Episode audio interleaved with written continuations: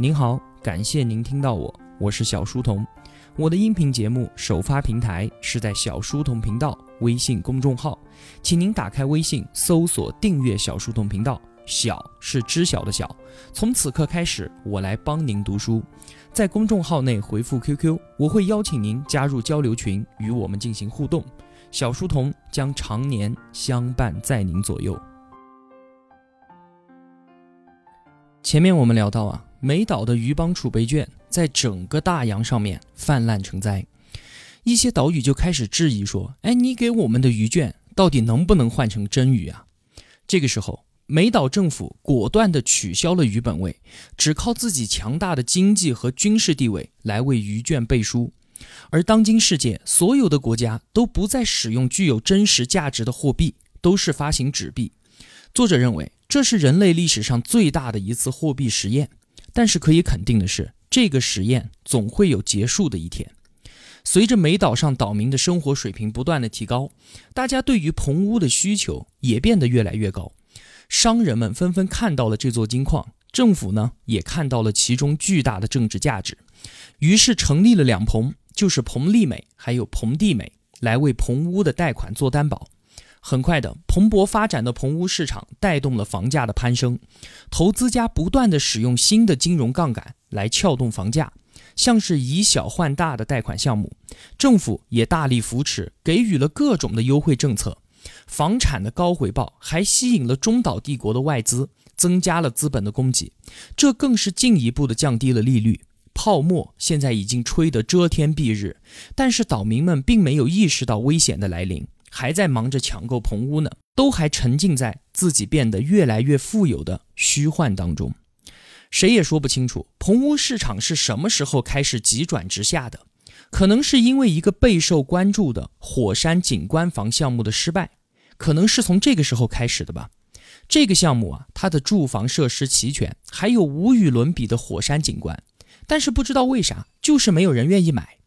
在这个项目莫名其妙的失败之后啊，房地产的投资者们纷纷都开始审视其他的高风险的房产项目，一种明显的恐慌情绪就这样蔓延开了。很快，大大小小的投资者都觉得现在房价已经到达顶峰，不少人开始抛售手中的房产。而其中有一个问题，就是所有人都想到一块儿去了，大多数的房屋拥有者其实都没有打算长期的持有这些房产。那么，当发生一点点的风吹草动，所有人都想立即脱手。自然的，现在整个岛上慢慢也都是卖房子的人，而却没有人再愿意买了。结果显而易见，房价就开始直线的下跌。想当年啊，房价不断上涨的时候，只要你买房子，自然就可以轻而易举的赚钱。但是现在卖房子已经变成了赔本的买卖。由于房价不再上涨，棚屋净值不会增加。短期炒房已经变得无利可图，没有了利益的诱惑，过高的贷款额自然就成了无法承受的负担。有些贷款者本来是买不起房的，他们希望通过房屋的快速倒手来获取利润，或者是能够得到以小换大的贷款。而现在的这种形势之下，这些人瞬间就无力承担房贷，局势变得越来越复杂。由于房屋的价值小于贷款的金额，人们都想从巨额的贷款中脱身。那些零首付的人啊，尤其如此，因为本来就没交首付，我现在不偿还贷款了，你银行把我的房子收了就是了嘛，我自己又没啥损失。于是啊，越来越多的借款者拖欠还款，风险投资家曼尼以小换大的贷款项目自然也就玩不下去了，遭受了巨大的损失，一蹶不振。很快的，两棚也宣告破产，因为消费者不再投资房产，房产相关的产业纷纷都陷入了困境。大批大批的棚屋建筑工人、设计顾问，甚至是棚屋装饰人员和电器销售人员都纷纷失业了。小岛陷入了巨大的危机之中。现任的美岛议长叫做乔治·巴斯，这里应该就是暗指小布什了，对吧？巴斯多年以来啊，他都不承认小岛的经济有啥问题，但是现在他没办法，只能卷起袖子着手解决这些问题了。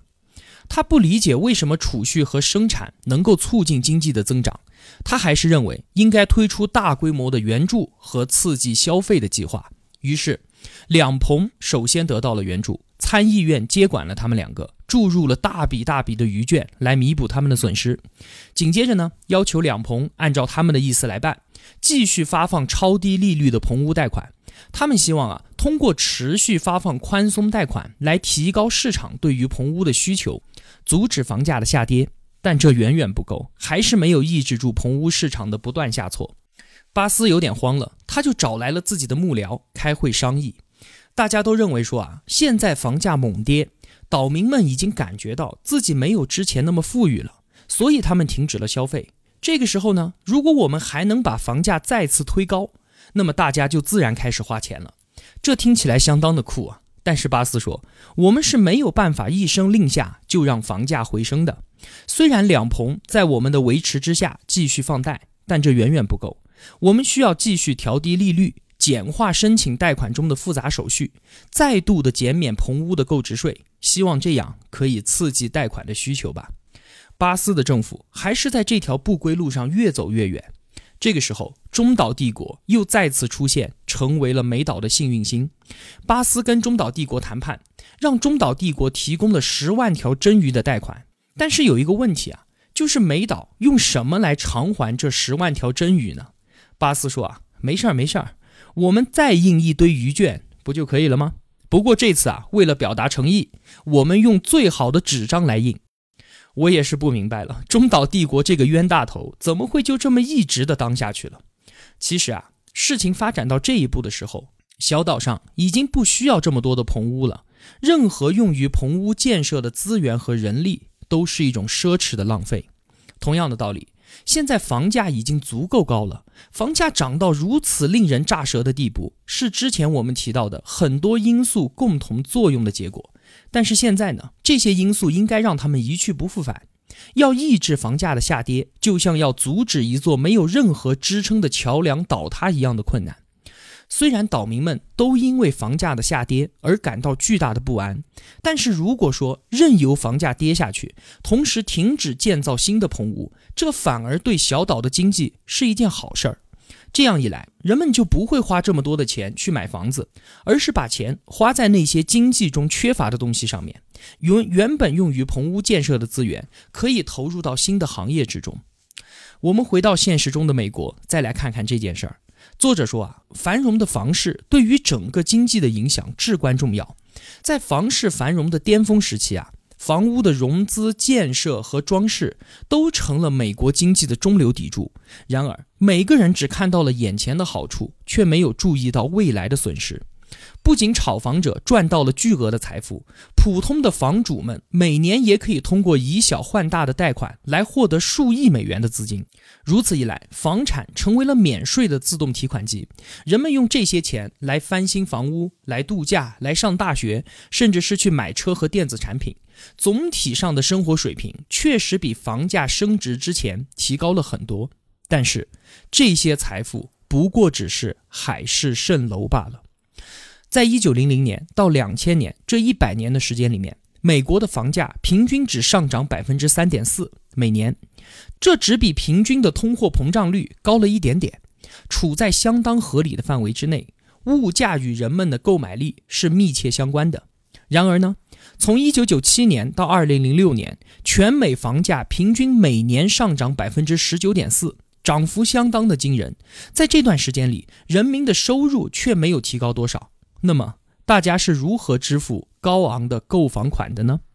这两个时期的区别到底在哪里？其实就只在于信贷的多和少。后期的美国政府制定了许多的政策，信贷利率更低，获得信贷也更加的容易。但是信贷它不会永远的扩张，最终信贷条件还是会回归的非常严格。一旦信贷收缩，房价就不可能再升高了。所以，当房市到达顶峰的时候，多年来不断涌入经济体中的低利息贷款停止，没有了那些自由的现金流，经济也一定会萎缩。为了恢复经济平衡，经济衰退虽然不是必须的，但却是必要的。不过呢，当经济开始收缩的时候，政府和经济学家不仅认为这一过程是多年来银根松动以及过度消费的结果，反而是把它当成了问题本身。换句话说，他们错把解药当成了毒药。小布什和奥巴马政府一直都鼓励消费者像房市崩溃之前那样继续消费，但是钱从哪里来呢？如果失业率在不断的上升，收入和房屋价值在不断的下降，消费者哪里来这么多钱消费呢？所谓的经济学家宣称啊，如果人们不能消费，那么政府就应该赶紧采取措施来帮助他们消费。但是政府哪里又有钱呢？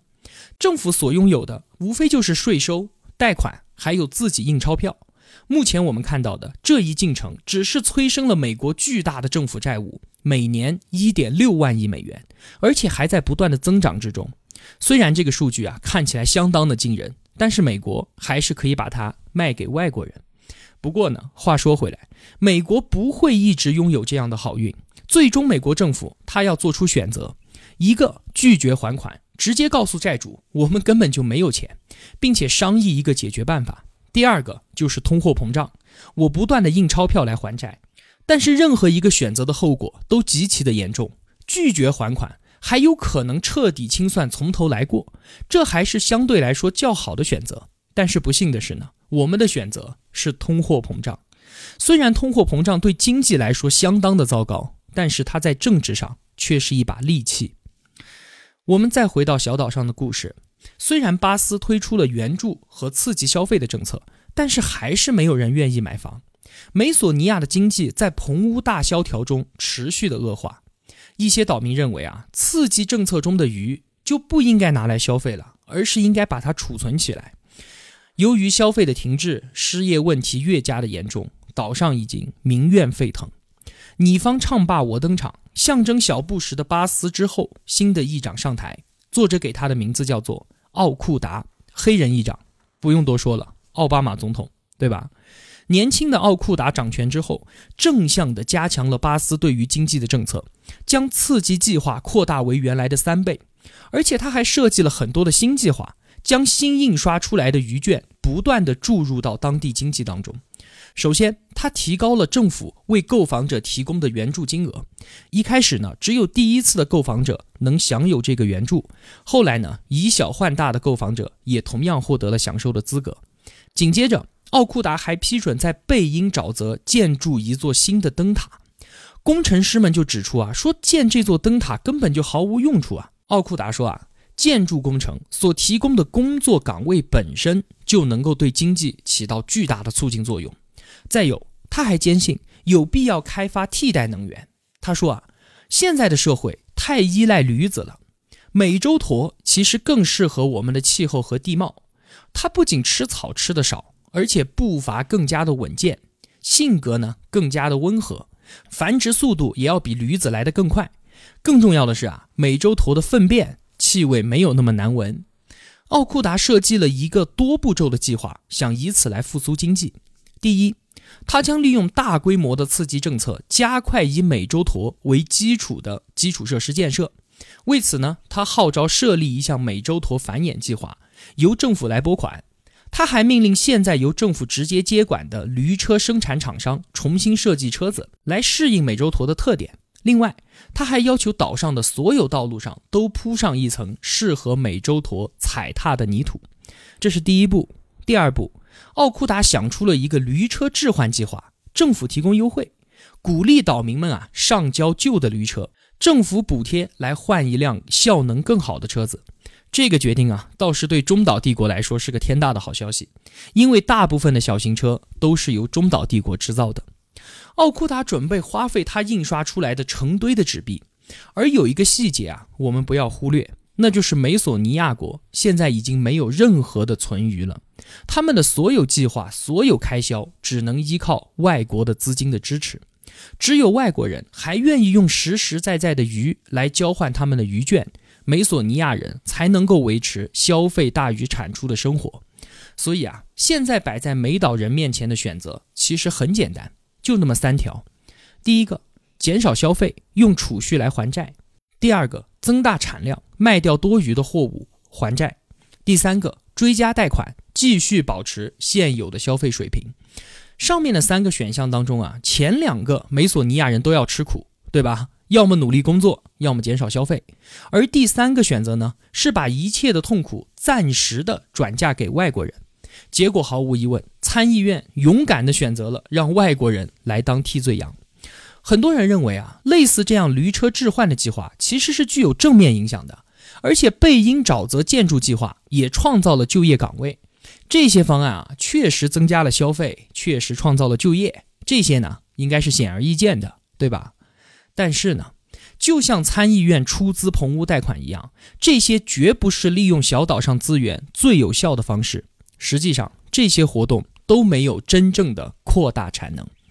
人们看不到的是啊，由于本身稀缺的劳动力和资源都用在了参议院认为比较重要的事情上面，这就导致了很多其他就业岗位和本来可以形成的岗位受到了损失。如果是在自由市场的作用之下，市场会自己找出使用这些投资资本的最佳方式。